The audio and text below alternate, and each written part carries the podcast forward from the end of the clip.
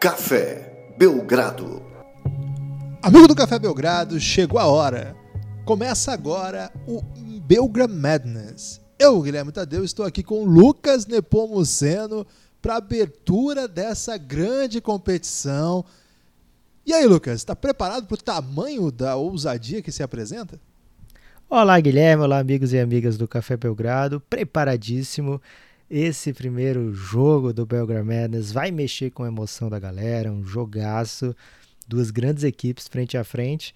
Vai começar a Belgrade Madness, mas se você ainda não sabe o que é isso, se você está ouvindo essa palavra Belgrade Madness e está muito confuso, eu recomendo fortemente que você escute o episódio de lançamento desse torneio, um episódio do dia 4 de abril, você procura aí no nosso feed, chamado simplesmente de Belgrade Madness.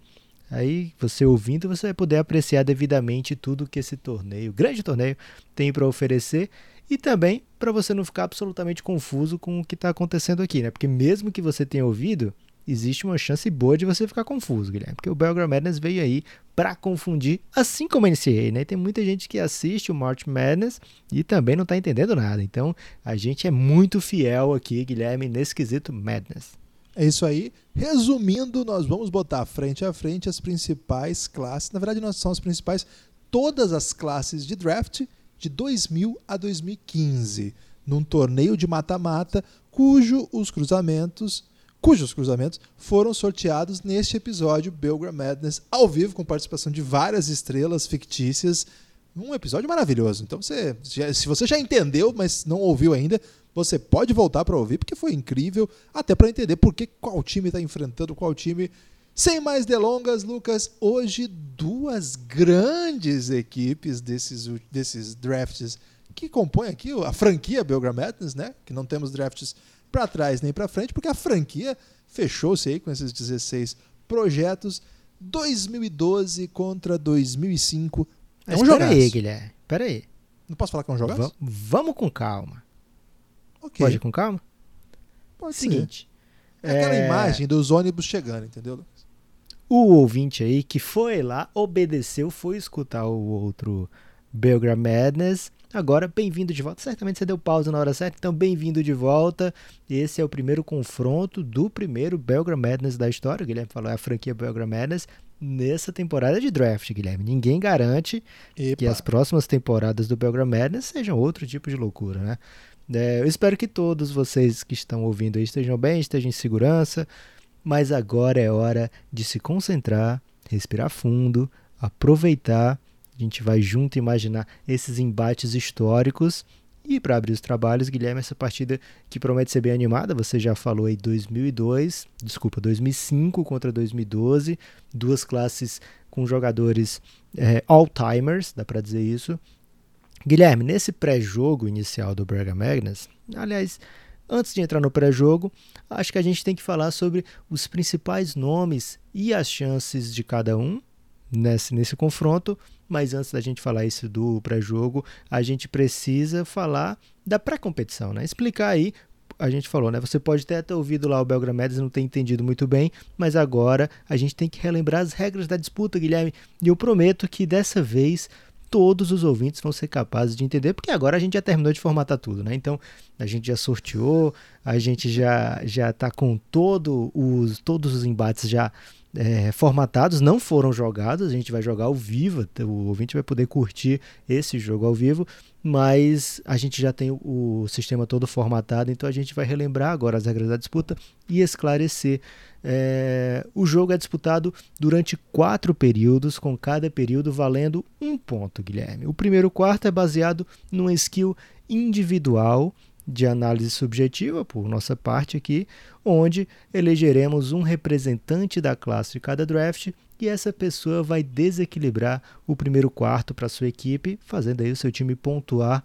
E uma coisa, Guilherme, uma coisa importante, tem critério de desempate. Se caso a gente chegue num desacordo aqui, um, che quase cheguemos a vias de fato, discordando um do outro, e for considerado um empate, a gente tem critérios de desempate pré-estabelecidos para decidir quem levou esse quarto. Guilherme, o segundo quarto, como é que ele funciona? É, o segundo quarto, Lucas, ele é fixo é, para cada round. nas oitavas são quatro é, nas oitavas são oito duelos.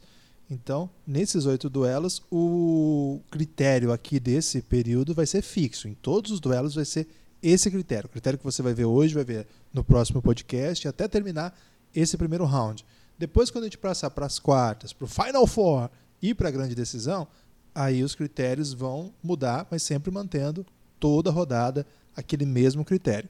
Nessas oitavas de final, todos os segundos períodos serão decididos pela quantidade de jogadores do draft, veja bem, a quantidade de jogadores do draft que foram All-Star em suas quatro primeiras temporadas. Já o terceiro quarto é um mix de emoções. É aquele quarto muito imprevisível.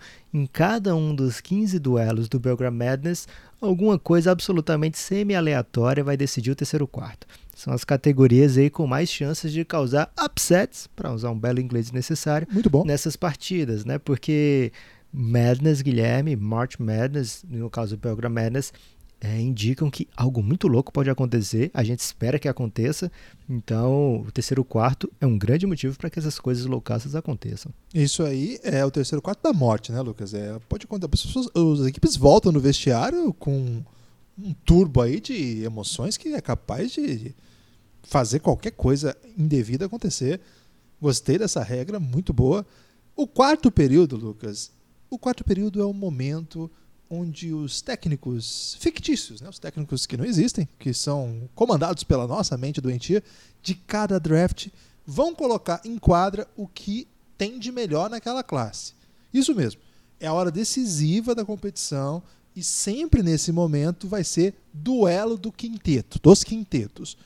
Qual é o melhor quinteto de cada classe? Assim fechamos quatro critérios, um para cada quarto quem fizer mais pontos, né, quem vencer mais quartos, leva, se for 3 a 1 se for 4 a 0 Lucas, e se ficar 2 a 2 É o momento que o pessoal das exatas e até mesmo da humanas, Guilherme, está se questionando, mas e se for 2 a 2 Bem, se for 2 a 2 caso o empate persista empate? após 4 quartos, teremos, é lógico, overtime.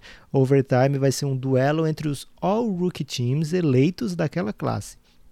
Jogadores que não entraram num All-Rook Team não podem ser colocados na prorrogação. Né? A gente pode, no último quarto, vai ter o quinteto, né? o quinteto no auge. É, os caras vão duelar, a gente imaginando aqueles jogadores no auge. Mas nem sempre aqueles jogadores são os eleitos para o time ideal dos novatos. Esse do time ideal dos novatos é o que vai duelar, duelar contra o outro time ideal dos novatos da outra classe na prorrogação. É, somente jogadores do All Rookie primeiro time, né, pode se jogar na prorrogação, a não ser, é claro, que a sua classe não tenha cinco jogadores eleitos para o time ideal. Por exemplo, o Guilherme João Embiid só foi jogar a sua temporada de novato é, no terceiro ano, né, depois do draft, né, então ele entra no All Rookie Team de 2017, quando a classe dele era 2004, 2014, 2015, né, né então o time lá de dois, se existisse aqui nesse Belgrade Draft né, o time de 2017, ele poderia receber uma substituição porque o Embiid não jogaria naquele All-Rook Team naquela overtime que nem sempre vai acontecer, né? Infelizmente, alguns jogos serão mais desequilibrados, Guilherme. É, então, é, se alguém tiver confuso, não se preocupe que caso tenha prorrogação, a gente explica com mais cuidado aqui que tipo de jogador, qual jogador que pode ser substituído, pode ser colocado, mas via de regra serão jogadores do quinteto eleito pela NBA como time de novatos daquela temporada. Acho que deu para entender, Guilherme. Tudo pronto para começar essa grande competição? Questão. Vamos lá.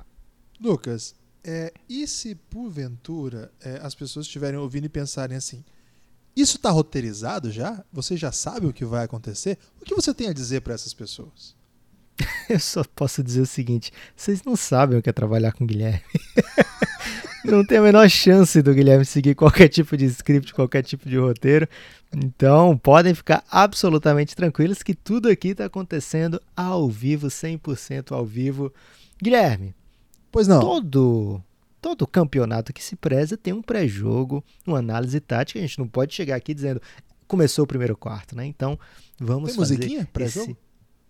Tem um, uma grande sonoplastia aí fornecida por Felipe Ferraz. Cara. É, pré-jogo 2005 versus 2012. Já explicamos o sistema de pontuação. Podemos passar agora para o pré-jogo, Guilherme. Como você já sabe, talvez o ouvinte do dia a dia não saiba, aquele ouvinte que escuta apenas aqui nos podcasts, não acompanha, por exemplo, no Twitter, é, ou pode não saber, mas os palpites dos brackets dos nossos ouvintes eles serviram como base para a gente produzir um Power Ranking, né? o nosso próprio Power Ranking dessa competição, muito chique, com arte de Dave Moura. É, segundo o Power Ranking, Guilherme, esse jogo deverá ser bem desequilibrado. Olha só que surpresa, já que 2012 está no top 5, é a quinta melhor equipe posicionada no nosso Power Ranking, na verdade no Power Ranking dos nossos ouvintes, e 2005 ocupa apenas a décima, décima quarta posição eu ia, Guilherme, posso ou não ter ficado perto de falar 14 posição. É a 14 posição. É, então, eu quero saber de você, Guilherme. O que, que 2012 tem tanto a mais do que 2005 para a gente ver essa discrepância toda no ranking?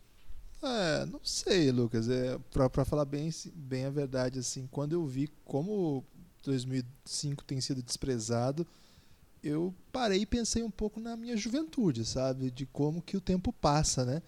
Porque para mim essa classe, quando ela começa a jogar, é incrível, né? Andrew Bogut, Deron Williams, Chris Paul até hoje, né? Mas eu tô falando de Andrew Bynum, né? Super dominante enquanto conseguiu jogar em bom nível. Tinha nomes bem legais, Danny Granger.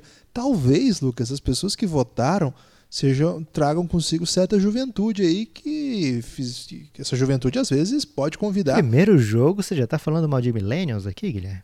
Não, não tô falando mal, tô dizendo que talvez eles não conheçam alguns grandes jogadores que passaram na primeira década e que, como não, não tiveram carreira longa, acabaram ficando pelo caminho. Agora, e acabaram não trazendo, não criando memórias aí afetivas com o nosso ouvinte. Agora, verdade seja dita, a classe de 2012 é incrível mesmo, né? Tem nomes incríveis, Anthony Davis, Damian Lillard, Bradley Beal e outros grandes nomes aqui, Draymond Green, Chris Middleton.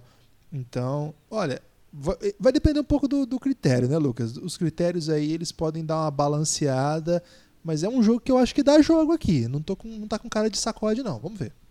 Ok, 2005 tem alguns jogadores maravilhosos, mas acho que um bem acima dos, dos demais, né? Porque Chris Paul constrói uma carreira, Guilherme, que deixa apto, em certo momento, a ser considerado como um dos principais da história na sua posição, né? Até mais ou menos ali o, segundo terço da carreira do Chris Paul, as pessoas falavam, colocavam Chris Paul na mesma linha de Magic Johnson, na mesma, acima até do que dos feitos de John Stockton, porque estatisticamente o Chris Paul tem números assim invejáveis, absurdos.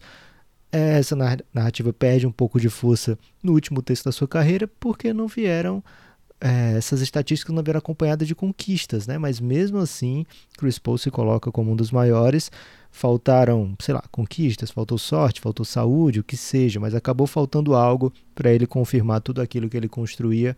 Mesmo assim, ainda sem o título, ele é indiscutivelmente um dos melhores e mais técnicos da história, certamente um dos melhores jogadores aqui do Belgram Madness. Então, para 2005 ter uma chance, acho que Chris Paul vai ter que carregar. Gostei, gostei do comentário. Acho que, por outro lado, 2012 também pode se garantir é, um jogador acima dos demais. A gente sabe que a carreira do, do Anthony Davis tende a ser incrível ainda, mas do ponto de vista de coisas que já apresentou em pós-temporada, o nível de jogo que já apresentou, Damian Lillard é um nome que eu acho que hoje, do ponto de vista de clutch, de trajetória, de feitos, consegue se colocar inclusive acima do Anthony Davis. Embora talento, acho que o Anthony Davis é um jogador mais talentoso, mais raro, mais único, mas acho que o Damian Lillard é uma super estrela aqui e já mostra aqui que teremos um embate de super armadores nesse confronto, Lucas. Guilherme, posso mandar um abraço aí ao começar esse campeonato para a galera dos Giannis, que no momento se chama Doncic, né, que são destemidos observadores é, da NBA contra o inimigo Corona. Essa galera participou também da montagem do Belgram Madness, eles nem têm certeza de como, mas foi o seguinte: a gente é, elaborou 15 critérios para o primeiro quarto, 15 critérios para o terceiro quarto, e aí é, foi sorteado com quem estava online no momento do sorteio lá no Giannis. Eles participaram escolhendo. E para esse primeiro jogo, Guilherme, já vai subir a bola, já estou emocionado aqui. O cãozinho dos teclados, Thales Gonzalez, acabou sorteando qual o critério do primeiro jogo. Líder Guilherme, do Podpah? Líder da competição Podpah, que é outra competição que está acontecendo em paralelo. Essa não pelo podcast, mas lá no grupo. Guilherme, o Thales Gonzalez sorteou o seguinte: ele nem sabe, está sabendo agora que está ouvindo, mas ele sorteou e, é, e parece que foi a dedo, Guilherme, porque não tinha pergunta melhor para esse confronto, talvez não tinha maneira de melhor de começar essa Belgram Madness, esse Belgram Madness, porque, Guilherme, a gente vai ter que decidir simplesmente aqui qual é o melhor jogador no clutch time Thales Gonzalez, responsável por colocar frente Cara. a frente clássico 2005-2012, onde temos jogadores incríveis no Clutch Time. Você começa, Guilherme. Clutch Time? Começa assim já, a pancada? Já começa. A gente podia pedir. Isso aqui, se fosse, fosse um campeonato armado, Guilherme, a gente podia guardar isso aqui para o último quarto, né? Porque seria sinistro. Mas aqui a gente segue a regra da verdade e a regra da transparência. Então, primeiro quarto de cara, Guilherme, melhor jogador no clutch time, Chris Paul, acho eu, né? Minha opinião, é o representante da classe 2005, Damian Lillard da classe 2012, mas você pode trazer outro representante aí se você achar devido. É, o Chris Paul tem grandes jogadas decisivas. É, para mim, a maior jogada decisiva. Olha, gente, como não é roteirizado, eu nem sabia que era esse o critério. De fato, a gente vai ter que contar muito com a memória aqui, muito com alguma injustiça pode ser cometida, mas injustiças acontecem nas competições também, né, Lucas? Mas a memória que eu tenho do Chris Paul, o momento mais decisivo é aquela sequência contra o San Antonio Spurs lesionado, né? Aquilo ali é um negócio mágico, né? O San Antonio Spurs, um grande time que vinha de uma grande trajetória, era um timaço, vinha daquela sequência contra o Miami Heat com moral e o Clippers com o Chris Paul machucado, o Chris Paul traz é, cara, dá um jeito de ganhar um jogo. Aquela, aquele, para mim, é o símbolo de como ele faz tudo que é possível para ganhar um jogo. Nenhum dos dois mencionados ganhou títulos, né? O que seria, digamos assim, um ponto fora aí da, desse fora da curva, dizendo assim, bom, foi clutch numa final que daria um ponto extra, eu acho. Mas o Damian Lillard, Lucas, ele tem duas bolas game winner de final de série de playoff. E acho que isso aqui vai dar um ponto para o Damian Lillard, vai dar um ponto para a turma de 2012. Pelo menos essa é a minha análise. Você concorda ou discorda? É, acho que a gente tem que aprofundar um pouquinho antes de chegar nesse concorda ou discorda. É, o Damian Lillard, o Guilherme está falando, né, ele tem duas bolas que são antológicas, né, um game winner, um series winner contra o Houston Rockets em casa, né, um jogo 6 em Portland, primeiro round, é, de maneira incrível ele mata uma bola de três pontos que o Troy Daniels tinha acabado de meter uma bola quase impossível lá pro, pro Houston Rockets. Primeiro que era impossível, o Troy Daniels está em quadra. É, e aí ele mata uma bola é, incrível, né? Que daria a vitória e levaria a série a sete jogos, onde o Houston jogaria em casa, mas aí faltando tipo 0.4 ou 0.6, acho que era 0.6. O Damian Lillard é, mete uma bola de três pontos, assim, meio que um, um fade away de lado, de, recebendo e chutando imediatamente. Acho que até o Jeremy Lin está em cima dele. Não, o Jeremy Lin acho que está no banco nesse momento. Enfim, é, e aí o Damian Lillard mata. É um series winner, né? Não tem nada que o Houston pode fazer. É um series winner buzzer beater, né? E aí, alguns anos depois, ele tem mais um buzzer beater vencendo uma série. Aí uma série não tão equilibrada, né? Porque foi um, um grande passeio do Portland para cima do OKC. Mas, de qualquer forma, se o KC vence aquele jogo, dava uma nova moral, né? E aí o, o Lillard faz algo ainda mais incrível, né? Que ele estraga o tempo todo da posse e manda lá do logo, né? Fazendo jus ao seu apelido, logo Lillard. Então ele tem esses e Gera um meme, né? Depois. Hein? E ele ainda comemora sem rir, né? Sem, sem esboçar a reação. Que é Dá o um jeito tchau mais... primeiro, né? é, dá o tchau e depois, é, ó, não fiz nada aqui. Isso aqui é só meu trabalho, né? Fica só olhando para a câmera num momento assim dos mais esdrúxulos da NBA. É, você fala esdrúxulo ou esdrúxulo? É, esdrúxulo, Lucas, mas eu gostei com o esdrúxulo. É muito bom, talvez eu adapte. É, então, o Damian Lillard tem na memória esses dois arremessos que mostram que Olha, esse cara aqui não tava brincando. É em playoff, gente. Não é só buzzer beater para vencer jogo, que já é muito raro na NBA. Ele tem alguns desse também, inclusive um contra o Phoenix Suns, mas não é por isso que eu vou deixar de votar no Damian Lillard. É, o Chris Paul, por outro lado, ele tem essa série maravilhosa contra o, o San Antonio Spurs. E também, vamos falar aqui a verdade, né, Guilherme? Tem a série contra o Golden State Warriors, que o Houston Rockets quase vence, né? Que o Houston abre um 3 a 2 O que o Chris Paul faz naquele jogo 5 ali, logo antes dele se machucar, é uma coisa incrível, né? Ele meio que botou a faca no pescoço da principal dinastia que a gente viu nessa década, né? Talvez não a, a principal dinastia, porque tem também outras dinastias é, muito, muito boas, mas provavelmente assim a mais overpower, né? Então, assim, a que mais dominou em playoffs, né? Que praticamente não sofreu. E aí, contra o Houston Rockets, do Chris Paul, do James Harden, é, ficou a um, um, passo da eliminação, né? E aí o Chris Paul não joga jogos 6 e 7, então ele tem histórico em playoffs, sim. O Chris Paul também tem, talvez não que fiquem assim é, no imaginário popular como as bolas do Damian Lillard, mas tem também. E aí, Guilherme, como são é, dois jogadores assim muito equilibrados no, no quesito clutch, eu tive que me apoiar em estatísticas. E entre 2000 e des, é, desde que o Damian Lillard entra na NBA nesse draft de 2012 até 2019, o Damian Lillard tem o segundo, na verdade, ninguém meteu mais bolas no momento clutch do jogo do que o Damian Lillard, né? Assim, ninguém tentou, é, fez mais bolas com melhor aproveitamento do que ele. Teve quem meteu mais porque o Russell Westbrook fez é, 51 arremessos desses em 182 tentativas. O Damian Lillard fez 114 arremessos, é, tentou 114 e acertou 44, né? Então ele está atrás do Westbrook em tentativas, mas é aproveitamento muito melhor. Só um jogador, Guilherme, conseguiu fazer mais arremessos do que o Damian Lillard e também tem um melhor aproveitamento que o Damian Lillard e esse jogador é Chris Paul. É, então, assim, são. E é muito equilibrado, né? O Damian Lillard tem um aproveitamento de 38,6% nesses momentos, entre 2012 e 2019, temporada passada. É, e o Chris Paul tem 39,5%, né? Quase 40%, que é algo muito absurdo.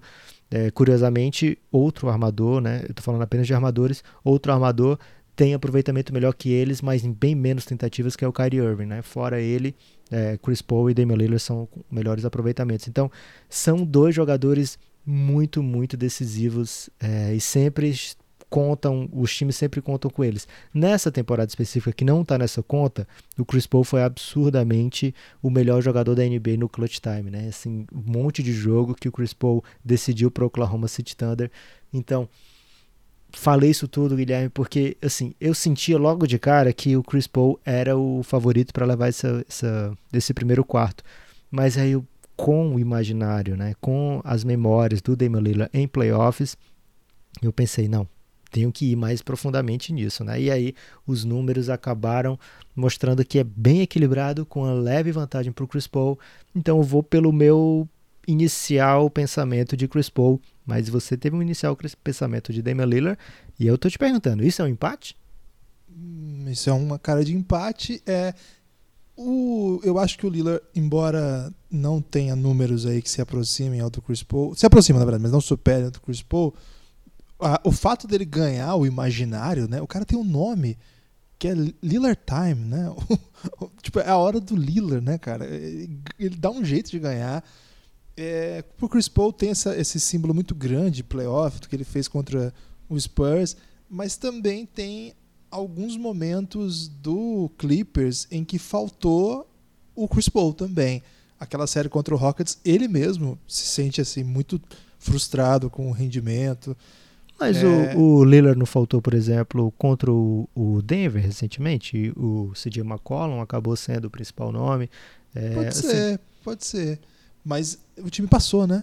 O time passou para ser varrido. Mas, mas venceu. Okay. Ah, eu acho que isso é um empate, Lucas. Se é um empate, Guilherme, vamos usar o nosso primeiro critério Caramba, de empate. esse Belgramedes vai ser demais. é um pouco é, vergonhoso que essa disputa de Lila e Chris Paul pelo clutch time seja decidido por esse critério de desempate, talvez a gente tivesse ter analisado melhor esse critério de desempate. Guilherme. Lucas, regras Porque são regras.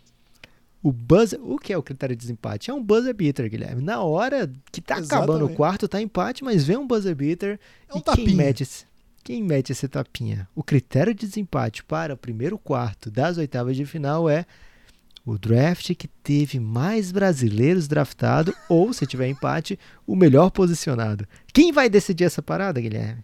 Caramba, vamos ver então. O... 2005 a gente não tem. E 2012, Fábio Melo, draftado na escolha 22.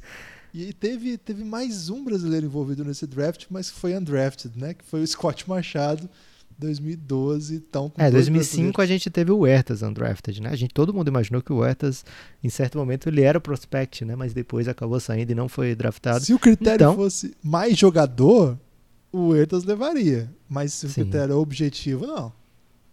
Então, 2012 sai na frente, dá aquela respirada, né, Guilherme? Porque cara, é, muito doideira, né? Que o primeiro confronto tenha tido logo no primeiro quarto um embate desse nível, onde a gente não consegue chegar num consenso. Intervalo, Guilherme.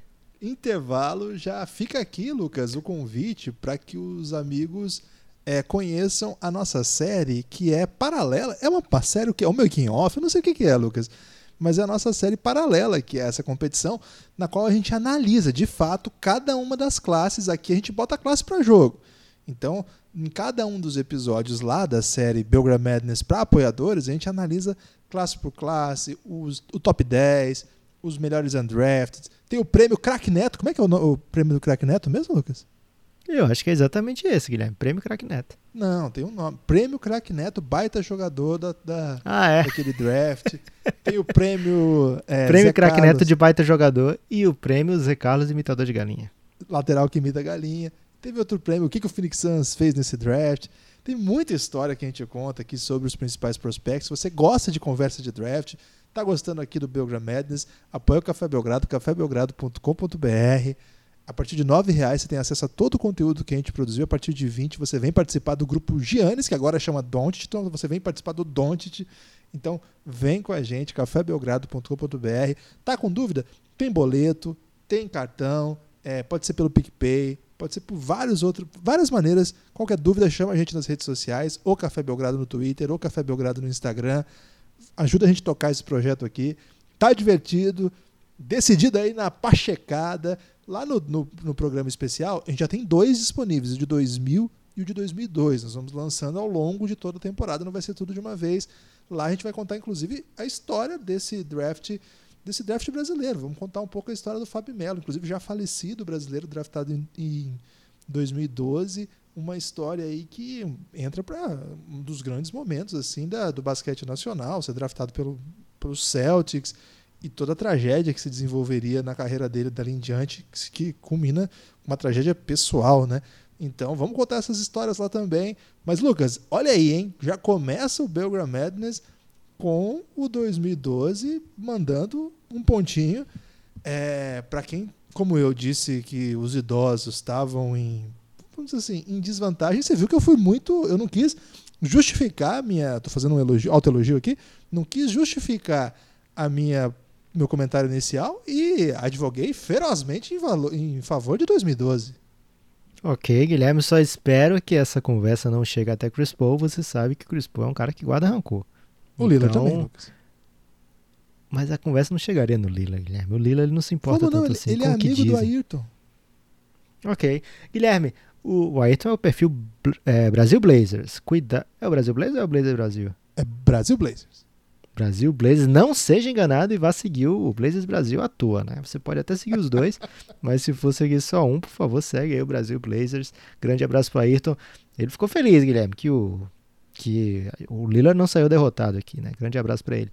Segundo quarto, Guilherme, é, é hora então da gente falar de All-Stars, né? Mas não é simplesmente os All-Stars da classe, tem que ser All-Stars é, dentro dos quatro primeiros anos de carreira. Por quê? Porque o draft de 2015 ele só tem quatro temporadas para contar os seus All-Stars. Então seria injusto que 2015 só tivesse quatro anos, 2014 só tivesse cinco anos, e o draft de 2000 tivesse aí 20 anos para você é, tentar ser All-Star. Então, só aqueles caras que chegam, Guilherme, e já armam um caos, já são All-Star ainda no contrato de rookie, os quatro primeiros anos. Então, 2005 é um draft que demorou um pouquinho para dar o boom das suas estrelas. O Andrew Bogut, que foi a primeira escolha, ele chega a pegar um All-NBA em 2010, mas nunca foi All-Star. O Deron Williams, que foi escolhido no draft é, antes do Chris Paul, né, na terceira escolha para o Utah Jazz, o Chris Paul veio na quarta escolha. É, o Deron Williams foi All-Star três vezes na sua carreira, mas já no seu segundo contrato, até 2009, que é o período que a gente conta aqui, ele não foi All-Star, então é mais um que falha aqui em pontuar, Guilherme. O David Lee, é, o David Lee foi a última escolha do primeiro round, né, Guilherme? Foi uma escolha muito alta, é, foi uma escolha de 2000 e é a 30. A tri, Isso, 30, escolha... Em 2005, 30 era primeiro round ainda ou já, já tinha era, mudado? Ainda era, ainda era. Não, já era. Já era primeiro Isso. round. É, David Lee é mais um que foi All-Star. Ele pegou dois All-Star teams, um pelo Knicks ainda, o time que o draftou, e outro pelo Golden State Warriors. Mas olha só, Guilherme, que tragédia para 2005. Não foi dentro dos primeiros quatro anos. Outro All-Star da classe, uma classe com muitos All-Star. É, outro All-Star da classe foi o Andrew Bynum, que chegou muito jovem na NBA, chegou com 17 só na NBA, e aí ele só foi pegar All-Star quando seu jogo amadureceu bastante lá em 2012, né? É, já também não conta aqui para essa classe. Então, dois caras vão pontuar aqui nesse quarto para o draft de 2005.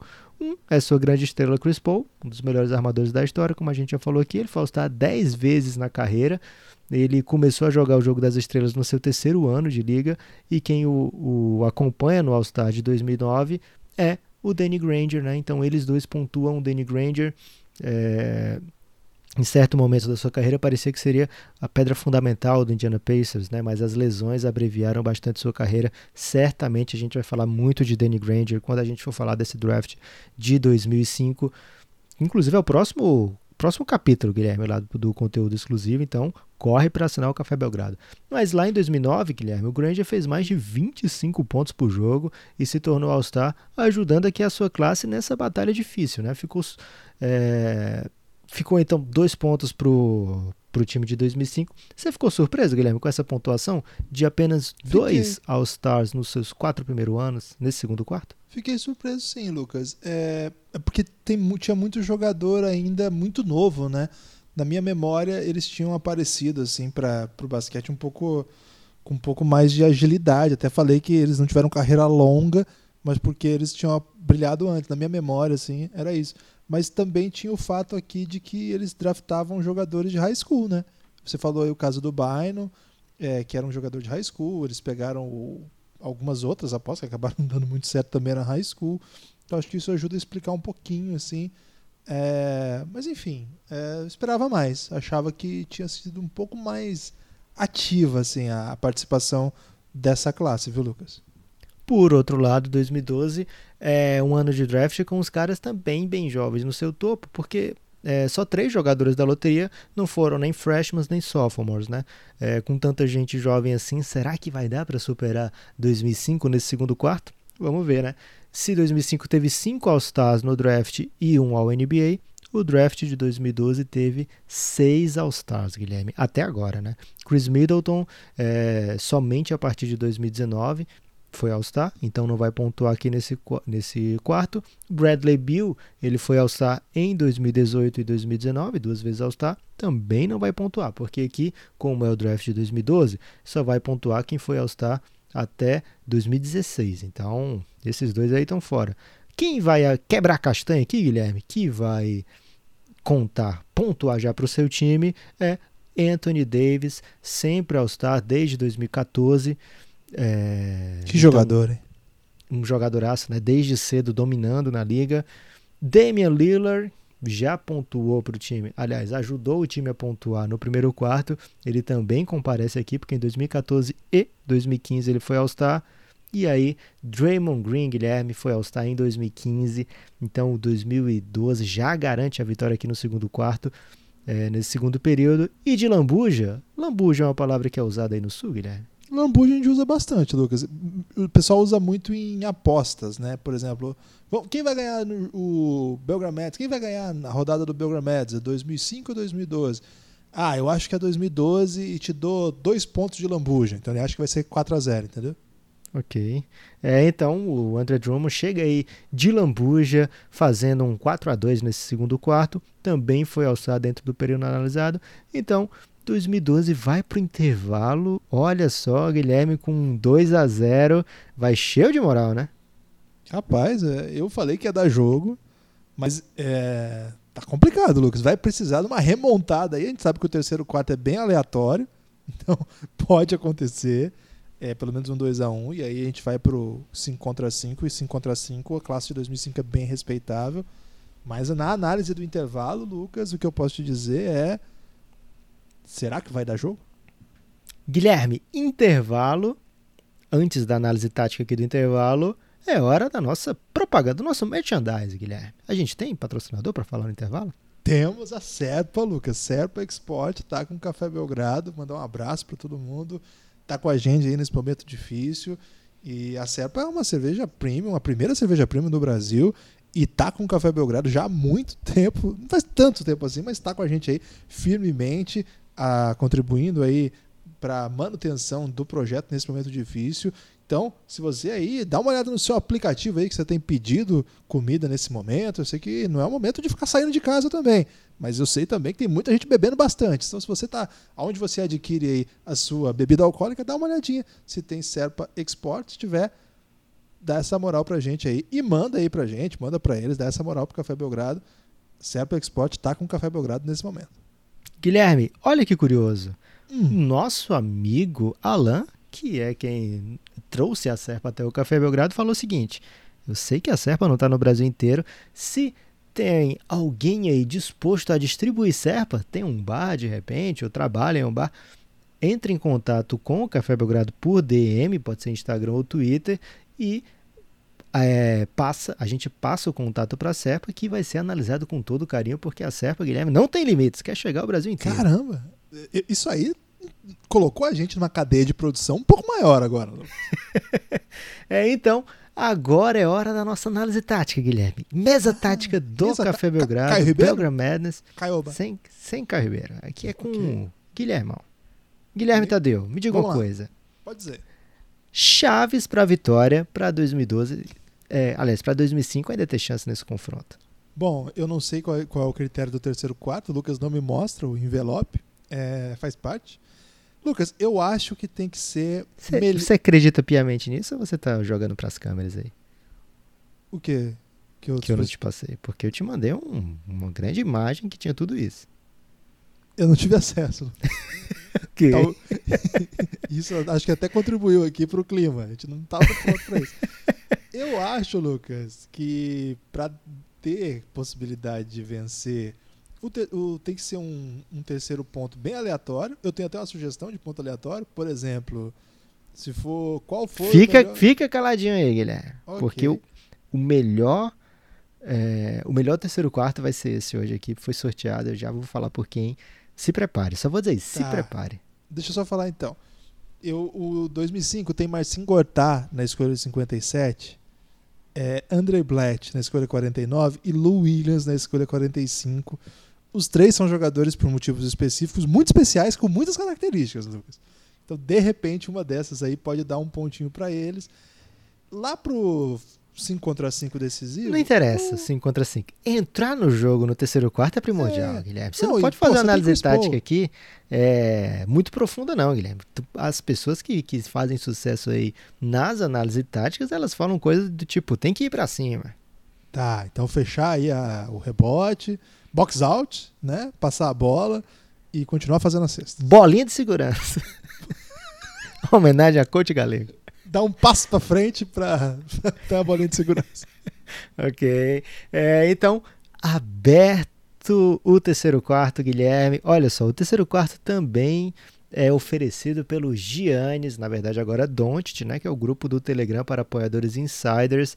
Guilherme, a pessoa que acabou decidindo o tema desse terceiro quarto é ela, Victoria, a grande representante, a Vicky, né? A grande representante feminina do Don't. Temos outras muito ousadas, inclusive a Lua, grande abraço pra Lua. Grande abraço pra Camila. Tá fazendo falta a Camila, né, Guilherme? Muita falta. Volta, Camila. Temos Nepocistas por lá, tem, tem uma galera incrível. Tem gente a famosa Vicky- também, né? Tem gente famosa que a gente não vai ficar dizendo aqui, né? Evidente. Porque aí as pessoas vão apoiar o Café Belgrado apenas para conviver com gente famosa. E Isso aqui a gente é contra. A a não gente quer Big que Brother. A gente É, gosta. ok. Se fosse do Big Brother, tudo bem. É, Inclusive, a Gisele acabou de sair do Big Brother. Se ela apoiar o no Giannis, a gente vai botar, Guilherme. Não é porque a gente votou pra ela sair que a gente vai dizer que ela não pode entrar no, no grupo. E é um dos motivos que a gente está antecipando, né? Porque a gente prometeu que se o Babu ficasse e a audiência do Elástico sobre o BBB fosse boa, a gente faria isso, né? A gente lançaria antes do prazo. Então, você agrade... mesmo que você não goste do Big Brother, agradeça aí que o paizão ficou. Guilherme, a Victoria acabou selecionando o seguinte tema para o terceiro quarto desse jogo. Você tá preparado, Guilherme? Eu tô sentindo que você não tá preparado. Não tô, não sei. Vamos ver. Jogador com maior talento na arte do glúteo. É sério isso? É seríssimo, Guilherme. Aqui eu não trabalho que com brincadeira. A gente de- debate muito isso aqui no Café Belgrado. Que É por isso que é tema. Guilherme. É... Bom, vou ter que analisar, Lucas. Vamos ter que analisar. É, talvez aí seja uma grande vantagem para 2005, que eu sinto que esse draft de 2005, o glúteo é bem mais avantajado. Jogadores mesmo da armação, como o Chris Paul, vai dizer que o Chris Paul não, não tem talento glúteo? Tem, tem. Mas aí tem Ray- que ver como usa o glúteo. Não é só ter glúteo, porque não é uma competição lógico. de Miss e o Chris. Paul é um cara que, que trabalha, faz, faz post-up com, com a arte do sim, glúteo. Sim. É, Raymond Felton, olha o tanto de glúteo que esse rapaz tem, cara. Aí é mais tem- bochecha, Lucas. Você tá confundindo. Mas- Você tá levando, deixando se levar pela bochecha. Ok, tudo bem. E aí tem dois pivôs que foram ao NBA, Andrew Bogut e Andrew Bynum. Andrew Bynum, um grande jogador de post-up, mas não sei se o glúteo era a grande força dele. Tem o Andre Blatt, que você já citou aí.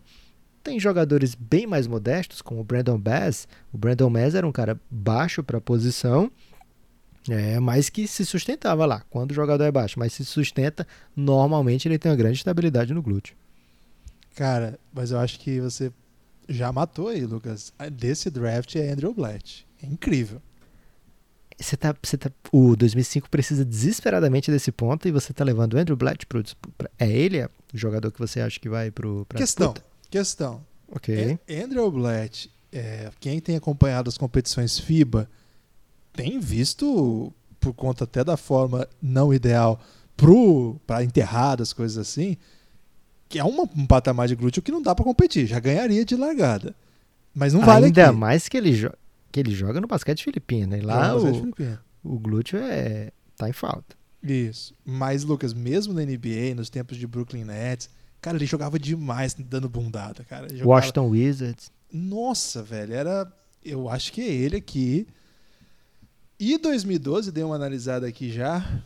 É, enquanto a 2012 gente- acho que tem, a gente tem que dar uma debatida, né? Porque os principais nomes na arte do glúteo são bem aquém, né? Hum, não sei, porque o Terrence Jones brilhava no glúteo, hein? Ok, mas eu falei dos principais nomes, meu amigo. Ah, da classe, você fala. Sim. Não, aí é fraco. Não tô falando ainda dos principais não. tô falando dos principais nomes. Vão ter que usar coadjuvante. Eles já usaram coadjuvante ter que usar coadjuvante. Ok. É, pra ganhar o primeiro quarto, o, o Damian Lillard? Ah, você diz o Fábio Melo, ok, É, tudo bem. Já usaram coadjuvante pra ganhar o primeiro quarto. Eu acho que. Guilherme, vai- eu não vou aqui fingir que eu, que eu tenho o talento pra analisar os glúteos melhor do que você, porque você é o maior especialista de glúteo desse país no quesito basquete, né? É, é então- importante as pessoas entenderem que a gente debate muito isso como ocupação de espaço, que é um aspecto técnico, né? Não é. Não é quem é mais popozuda. Não, não é. Senão aí é Miss Bumbum, não é isso. É como utiliza o aspecto físico do core da região glútea para pegar rebote, para se aproximar à cesta. A gente sabe que o MVP disso é o PJ Tucker, então qualquer draft que tiver o PJ Tucker já vai ganhar. Essa, essa categoria acabou. É só esse. É só nesse jogo. É, É, então, pedir primeiro, tempo quarto e terceiro quarto são é, competições únicas aqui. É, são, porque no jogo, Guilherme, é, não, não fica se repetindo tudo, né? Cada jogo tem sua história. Eu vou de André Blatt, pra, pra, pra dar uma roubadinha pra, pra dar jogo, Lucas. Mas você não pode. Aqui não tem roubadinha, Guilherme. Porque tem gente que No apostou basquete não tem 4x0. roubadinha. Tem gente que apostou 3x1. A gente tem que ter um compromisso com quem aposta, Guilherme. Andrew Blatt, pra- na minha opinião, eu não sou especialista, já falei, na arte do glúteo é você. Eu acho que 2005 tem não só o Andrew Blatt, como tem pelo menos uns dois jogadores superiores a qualquer um que colocar aqui de 2012.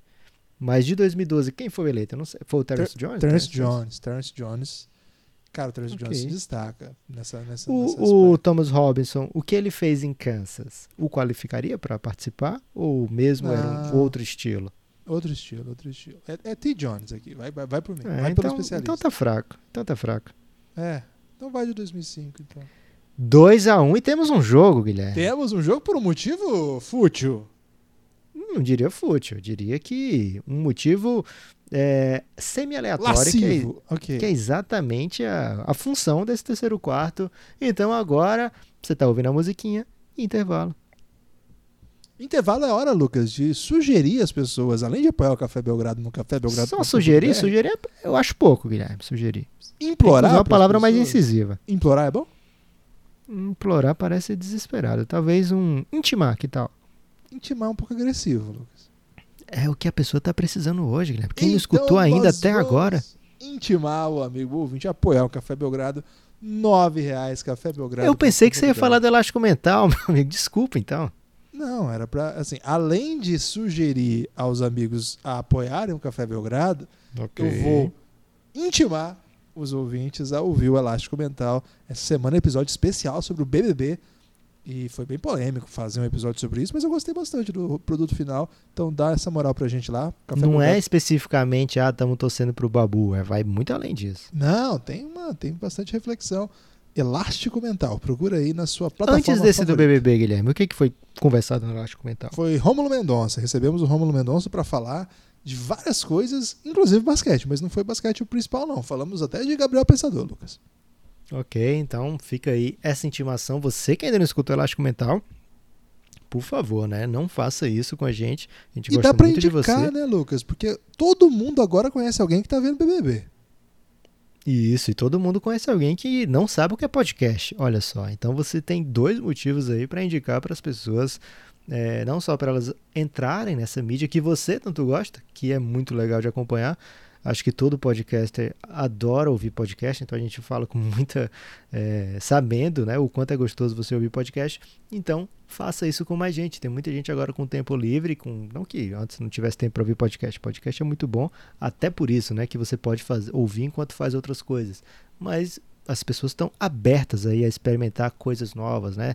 Tem gente, Guilherme, que está fazendo Zumba online, tem gente que está Zumba online? Tem, tem gente que está aprendendo aí de repente como é que faz um bolo de maracujá.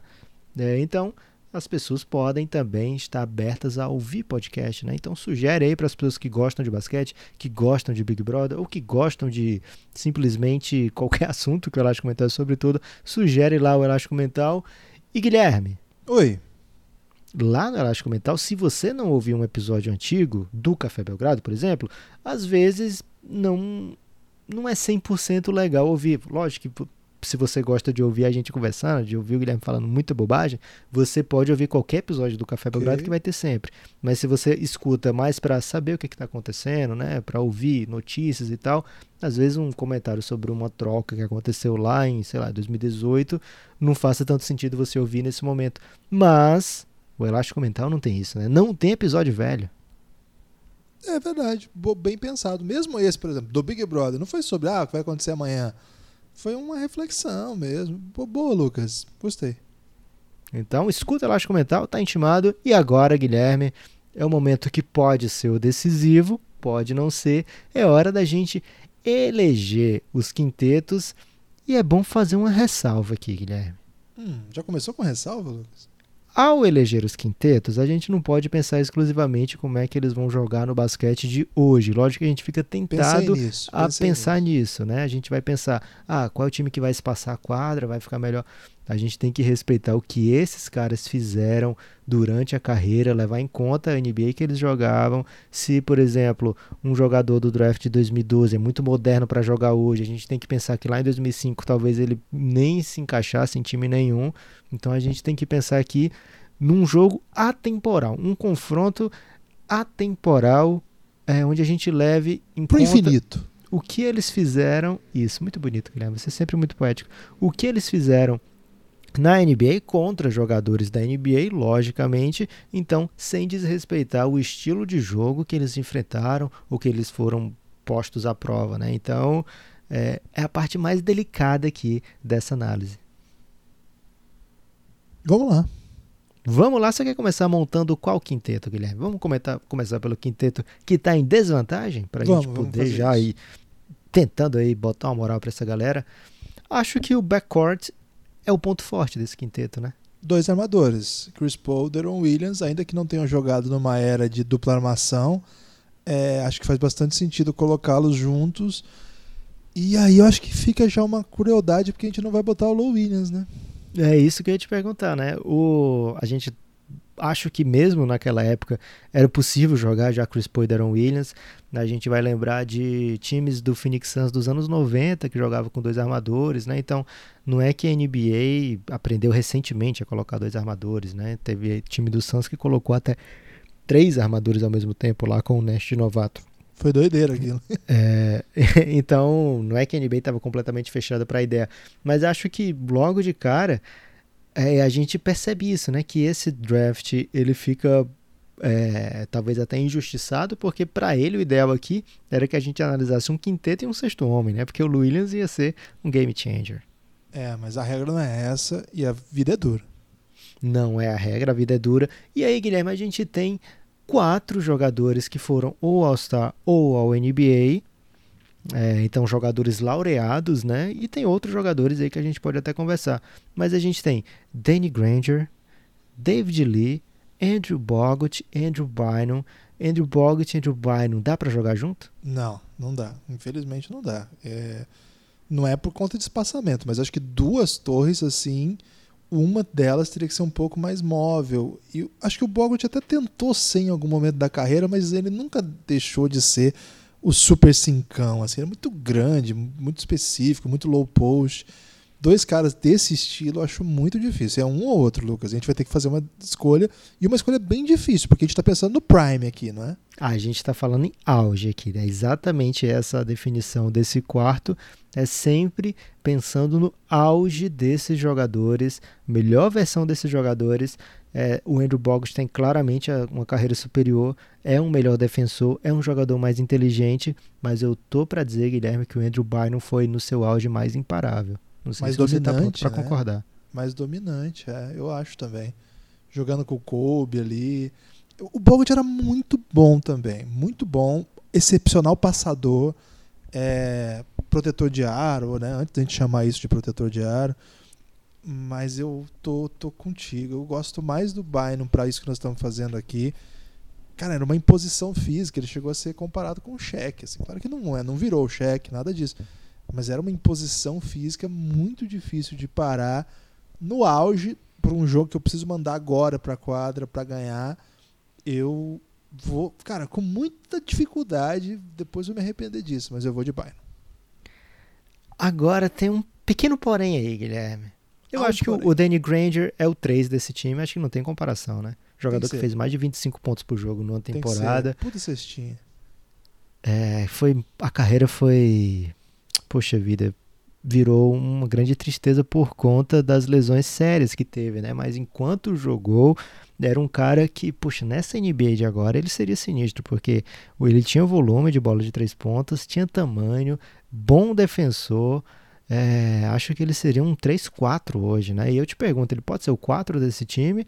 Ou eu vou trazer David Lee? Ou eu vou pesquisar? Porque, assim, o David Lee o, o Golden State precisou tirar ele do time titular, Guilherme. apesar de ser All-Star há dois anos, ter várias temporadas de 20 pontos, 10 rebotes, precisou ele sair do time para poder virar assim um o Golden State virar essa potência. E curiosamente, do outro lado, tem o cara que tomou a posição dele.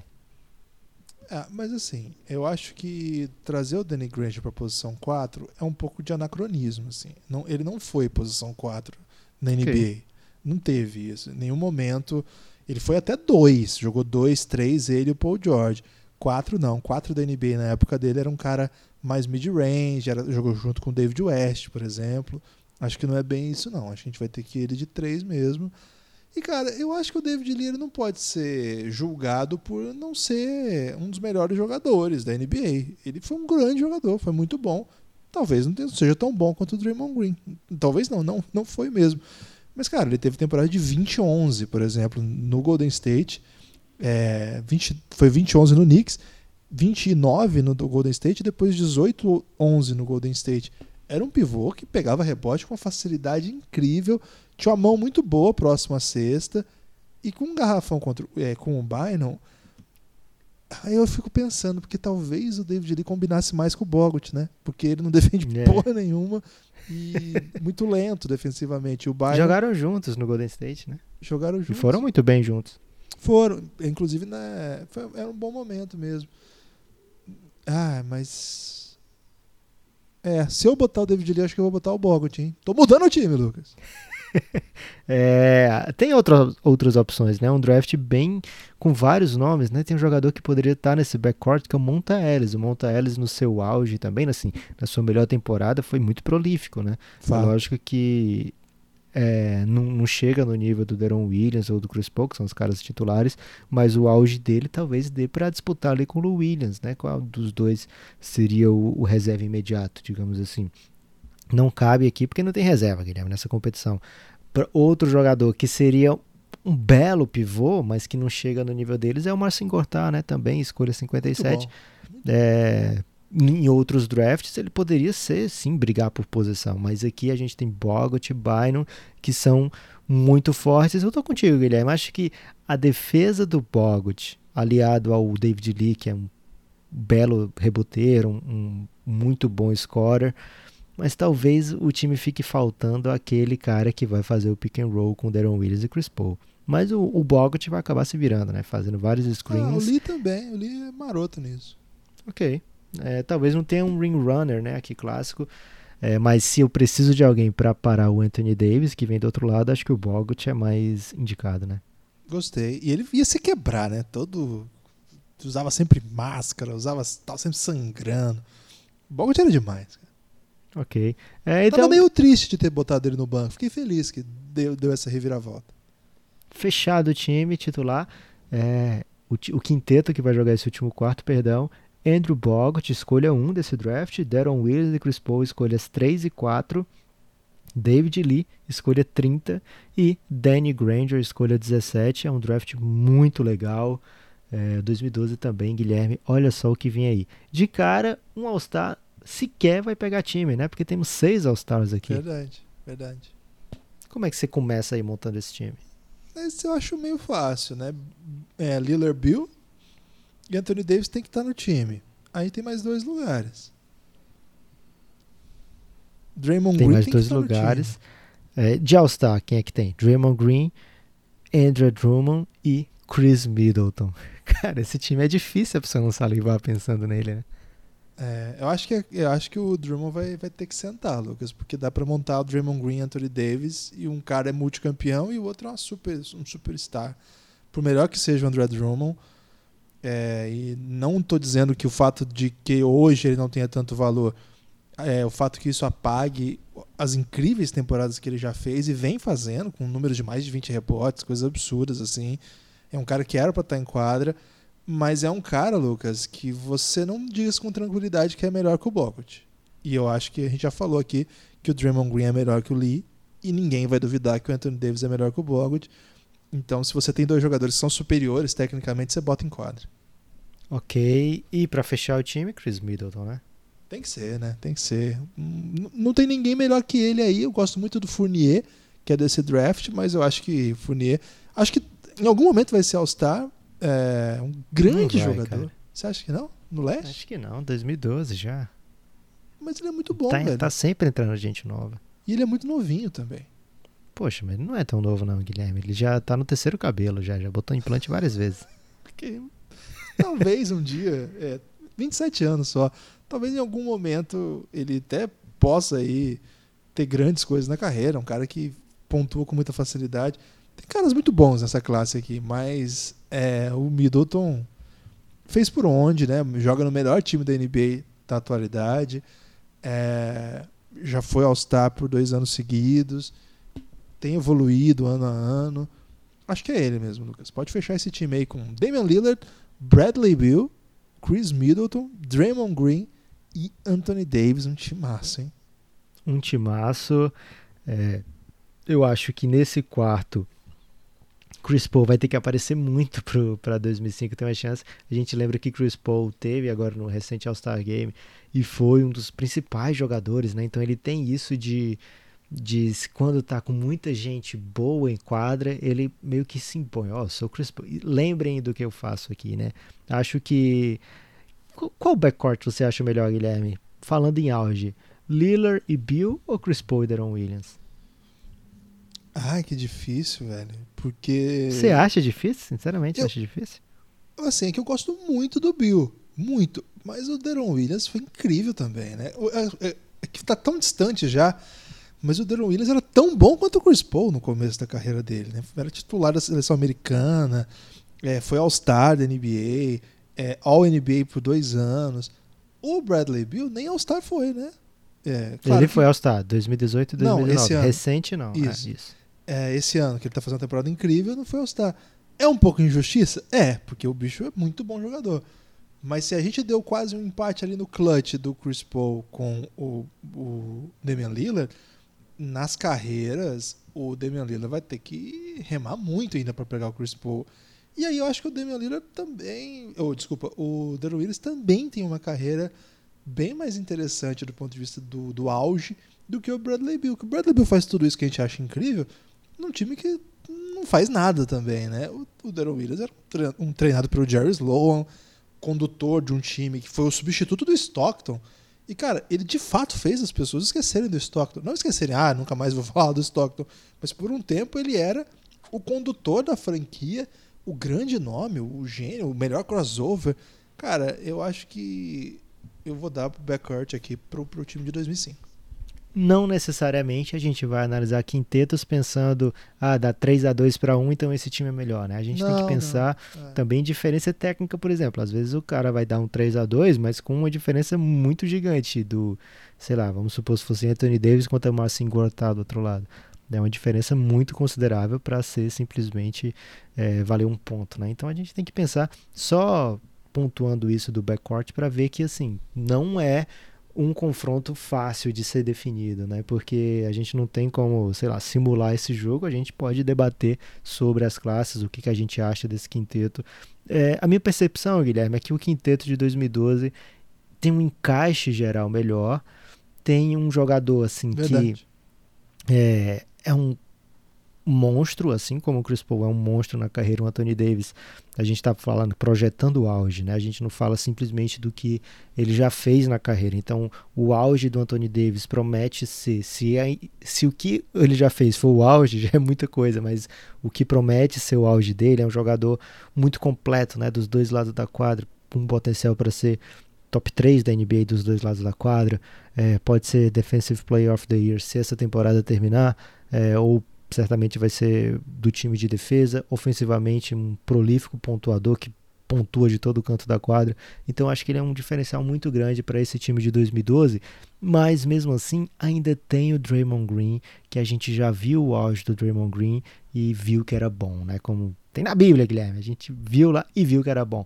Cara, o que o Draymond Green fez nas temporadas do Golden State Warriors, eu vou dizer assim, até mesmo antes do Kevin Durant chegar, que era quando ele tinha mais ainda, né, a posse de bola, né, tomava mais decisão para o time. Cara, foi algo que não vou dizer revolucionou o basquete, mas deu uma ajudada boa, né? É.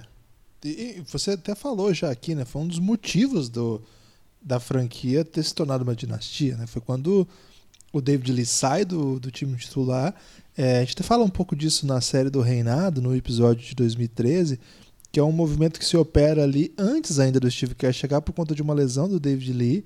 Só que quem entra nem é o Draymond Green quando era o Michael ja Mike Jackson, né? Aí chega o Steve Kerr e faz essa mudança de trazer o Draymond Green do banco, o Draymond Green que foi um cara draftado de escolha alta, né, da escolha de segundo round e que era super, super gordinho assim na universidade, muda totalmente o estilo, muda totalmente o modo de jogar, começa a ser meio que dono do time, assim, era uma coisa muito louca. E ele, cara, além disso, né, um aspecto anímico, assim, é, é um líder fora da, da, realidade, assim. Eu concordo com você, tem mais cara de time mesmo, né? Você, dois armadores, não é impossível, mas tem uma mecânica diferente de jogo, né? Você vai ter que dividir um pouco a bola. Aqui nós temos um super controlador de bola, nós temos o cara que joga fora da bola e fica livre toda hora para arremessar, nós temos um super pivô que faz de tudo, né, que é possível. Nós temos um líder que abre, espaça, joga em transição. E ainda tem um puta de um cestinha que a gente nem tá, nem tá usando o Chris Middleton para ganhar esse jogo aqui. Então, que, isso que eu vou te perguntar. Qual é o 3 aí que vai levar melhor? Chris Middleton ou Danny Granger? A gente é não parecido, tá falando em né? carreira, a gente tá falando em auge. Deixa eu te dar uma temporada aqui do Danny Granger. 2008 2009, ele foi All-Star. Guilherme, nessa temporada ele fez 25,8 pontos por jogo, com 40% de bola de 3 pontos, tentando quase 7 bolas de 3 pontos por jogo, é, 5,5 rebotes, sendo o principal nome do time. Né? Não é assim, ah, ele tem o grego, um grego chamado Yannis Antetokounmpo para criar espaço para ele. Eu acho que a gente pode estar tá dormindo aqui no que o Danny Granger é, fez no seu auge. Né? Talvez seja um fator aí que coloque o 2005 com alguma chance no páreo. É, eu, eu, eu acho que a diferença dos dois. Eu até to, topo dizer que o Danny Granger teve um, um auge mais interessante do que o Middleton até hoje. Acho que o Middleton precisaria fazer, ser o principal jogador do time, é, ser o, o cara que atrai a principal peça defensiva do time para poder vencer esse duelo. Mas eu não acho que a distância seja tão grande assim. Acho que ele é muito bom jogador, já fez coisas muito legais em playoff também. Então, eu topo assim o Danny Granger vencer aqui é, por uma pequena margem. O que acaba dizendo assim: você diz que o backcourt é melhor, você diz que o 3 é melhor. Eu acho que sim, eu acho que sim também, mas acho que a diferença do garrafão para você ter Draymond Green, Anthony Davis, para Bogut e David Lee vai punir esse garrafão. A diferença é gritante. Não é gritante a bola pune, ponto... Guilherme. É, não é gritante do ponto de vista, nossa, que horrível, porque nós falamos o tempo todo aqui o quão são jogadores importantes. Mas, velho, é alguém tem que ganhar. E quando alguém tem que ganhar, se ganha com mais talento, com mais qualidade. E acho que é aqui que eles vão machucar. Acho que é aqui que 2012 vai fazer com que 2005 sofra, Lucas. Tô contigo, Guilherme. Um jogaço esse quarto aí, então foi uma coisa impressionante, foi uma coisa assim de tirar o fôlego, mas 2012 prevaleceu. De repente, Guilherme, é uma vitória apertada, é, levando esse duelo para um, um, jogo de basquete, de repente um 108 a 103 aí, com definição nos últimos dois minutos. Que tal? Gostei, gostei. É, que, te, que na verdade foi assim, né, Lucas? Começa com uma vantagem apertada, né? Tipo um 20 a 18. Um tapinha assim. do Fábio Melo. Fábio Melo, 20 a 18. É, aí vai para o segundo período e aí tem aquela run, né? Tranquilo, assim. Sim. Um, sei lá foi tipo um 50 a Abriu uns 10 no intervalo. Pode ser, 50 a 40 então. Aí o terceiro período. Aparece a bunda do, do Underblatt, né? O glúteo é, ali apareceu e, e tirou a vantagem. 70 a 70. Não, na verdade foi tipo um 70 a 60 aí, mais ou menos, né? Pra, um 64. Uma... Ok. Eu já me perdi nas contas aqui, Lucas. Não, tem que eu... ser. Se a gente tá falando que a, o placar final foi 5 pontos e que 2012 venceu o último quarto, então tem que ter, ficado, ter chegado no terceiro quarto ali é mais apertado. Então, um 73 é. a 71, de repente. Pode ser. É, Porque o glúteo, tá o glúteo do né? T. Jones foi muito baixo, Guilherme. Assim, a produtividade é. do glúteo do Terence Jones foi irrisória. E o André Blatt ser re relevante na primeira rodada do Belgram Madness é uma, um caos, né? Já mostra a, o tamanho da presepada que você anuncia. E aí, nesse quarto período aí, acho que deu jogo, sim é um 3 a 1 que fica assim 3 a 1 e ainda o 1 veio no folclore. É, mas hum, não vejo muito folclore não, Guilherme. Você acha que foi folclore? Não, um, um por causa do glúteo. Ok, mas o terceiro quarto é, vai ser assim a Belgramedas inteira. Você vai traçar, tratar o terceiro quarto como um momento do folclore? Acho muito desrespeito com o terceiro é, quarto. É, mas é um você, não, você, não, você que está olhando a palavra folclore como pejorativo. Foi um okay. elogio. Ah, verdade. Abraço pro folclore brasileiro, hein? Nunca mandamos é, aqui um abraço pro folclore brasileiro.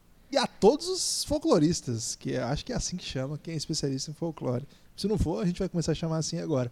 Mas assim, em todos os resultados foi muito apertadinho, né? Foi assim, em todos, é, tirando o segundo que foi um 4 a 2 né, Lucas? Mas mesmo 4 a 2 assim não é um, uma diferença gritante. Sim. Então foi um jogo, deu jogo, foi um 3 a 1 interessante. Se fosse ponto corrido, acho que 2005 ia falar assim, bom, temos ainda outros jogos aí, perdemos para um time muito bom. Se fosse ponto corrido, 2005 vai falar assim, ia ser muito mais legal se fosse um mata-mata. Essa é a grande verdade. Ok, vou ter que concordar com você, Lucas. Guilherme, não teremos overtime, mas a título de curiosidade, o time que 2005 levaria para overtime era Chris Paul, Charlie Villanueva, não falamos dele aqui, mas o começo de carreira dele pelo Toronto Raptors foi bem interessante. Andrew Bogut, Darren Williams e Channing Frye, jogava no Knicks no seu ano de novato e também teve um começo de carreira bem legal e, e uma carreira toda legal também, né? Não é assim um super jogador, mas fica o registro. Já o time do de 2012-2013 ia trazer, lógico, Lillard, Bill e Anthony Davis, mas ia ser bem polêmico o resto do time. John Waiters, olha só que situação que o 2012 poderia ter se metido, e Harrison Barnes seria talvez mais equilibrado do que esse último quarto, Guilherme. É, pode ser. Não sei também, né? Sorte de 2012 de ter resolvido no tempo regular. A hipotética prorrogação não funciona quando a vida é dura, Lucas. Ok. Então, Guilherme, momento do seu destaque final. Considerações finais, né? Na verdade, é, tem um, tem, temos que ter aqui um é pós-jogo. Pós Já fizemos, de certa forma, um pós-jogo aqui analisando as falhas de 2005 nesse draft, é, nessa competição. Um de 2012 2013 não pode bobear, né? Já pensou, cara? Perdeu ali é, o terceiro quarto, no momento glúteo, passou muito perto no primeiro quarto, foi um perrengue. Cara, se fosse para prorrogação, 2012, que é um dos favoritos, aí, segundo o Power Rank dos ouvintes, poderia ter caído fora. É aquele Você momento, vê. Guilherme, que o Casa Grande, o Casão, fala que o Brasil tem que ter, tomar cuidado porque tomou um aperto da Turquia. Ok, gostei. É, aquele jogo contra a Turquia, o Casão acabou com o Ronaldo, o Ronaldo fez um gol. Você lembra disso? Ele ficava falando o tempo todo: tira o Ronaldo, tira o Ronaldo, o Ronaldo fez um gol de biquinho. Ó, oh, gostei muito. É, lembrando assim que 2005 foi uma classe que lutou ao longo dessa partida aqui, mas de fato, assim, acho que pesou contra 2005 a dificuldade de várias das suas estrelas conseguirem manter uma carreira longa, né? Andrew Bynum mesmo não era um jogador que podia concorrer com alguém. O nível de carreira que ele, que ele começou a ter, cara, ele era para ser um centro de construção de uma franquia. Quando acontece a troca dele para os Sixers, ele era o grande nome da troca, né? Que levou uma grande doideira essa troca. A gente já tem episódio sobre o. É o Belgraverso, né? A gente tem um episódio sobre esse, esse movimento aí. E a carreira do Bynum se acabou muito cedo, né? Deron Williams não acabou tão rapidamente mas teve muito a ver com a postura dele em quadra também. É um cara que era para estar tá com um final de carreira mais parecido com a do Chris Paul. Em algum momento aí as coisas não deram muito certo. Eram jogadores de família muito próxima. O final de carreira dos dois esconde um pouco isso. Um grande abraço aí para todos os fãs do Deron Williams, que foi um jogadoraço, foi um jogadoraço. É, então acho que essa falta de longevidade, né? O Danny, Granger, o Danny Granger nem dá para falar tanto porque foram as lesões, mas também teve alguns momentos também de escolhas ruins.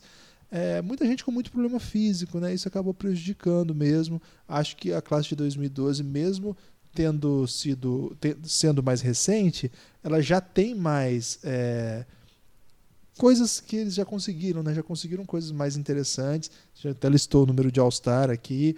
É, tem jogador ainda para fazer coisas maiores acho que foi um duelo legal, Lucas. Gostei desse, desse duelo aí. Você tem destaque final ou considerações finais? Consideração final, Guilherme, é para você, amigo ouvinte, marcar na sua agenda. Anote aí toda semana que vem, porque na próxima semana vai ter jogo 2, 2010 contra 2006.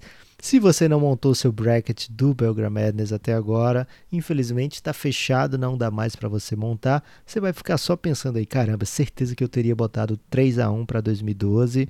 E aí você pode pensar o que você teria botado. Você pode até mandar no Twitter, Guilherme. Teria colocado tal placar aí para 2010 contra 2006. Você pode esperar o episódio para você botar o placar certo.